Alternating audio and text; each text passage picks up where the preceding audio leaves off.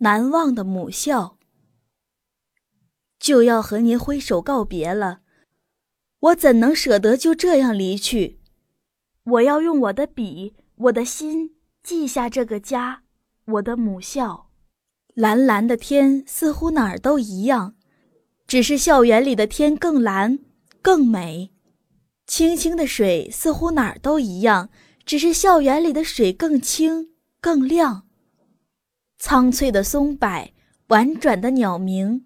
宽阔的操场，漂亮的楼房，母校的一切都那么令人难忘。春天，红艳艳的杜鹃花，青青的小草，点缀着宽阔的操场。清亮的哨声带给运动员一种期望，一种向前的力量。迎着柔柔的轻雾，晨辉从睡梦中醒来，洒向大地。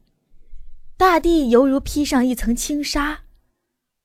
这时，早晨的读书声在耳边不断的回响。午休时是校园最静谧的时间。窗外的树不再晃动，随着太阳的呵护进入梦乡。花儿也拉上窗帘，把头埋在绿叶里，享受温暖的阳光。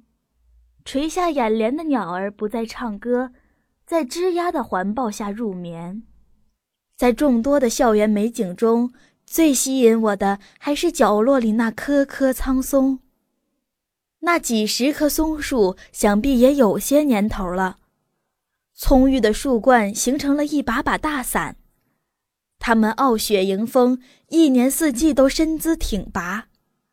刚上学的时候，老师就说：“松树四季常绿。”我们要学习这种精神，好好学习，天天向上。当时年幼的我还未能理解这话中的深刻道理，但老师的话却大大激发了我的好奇心。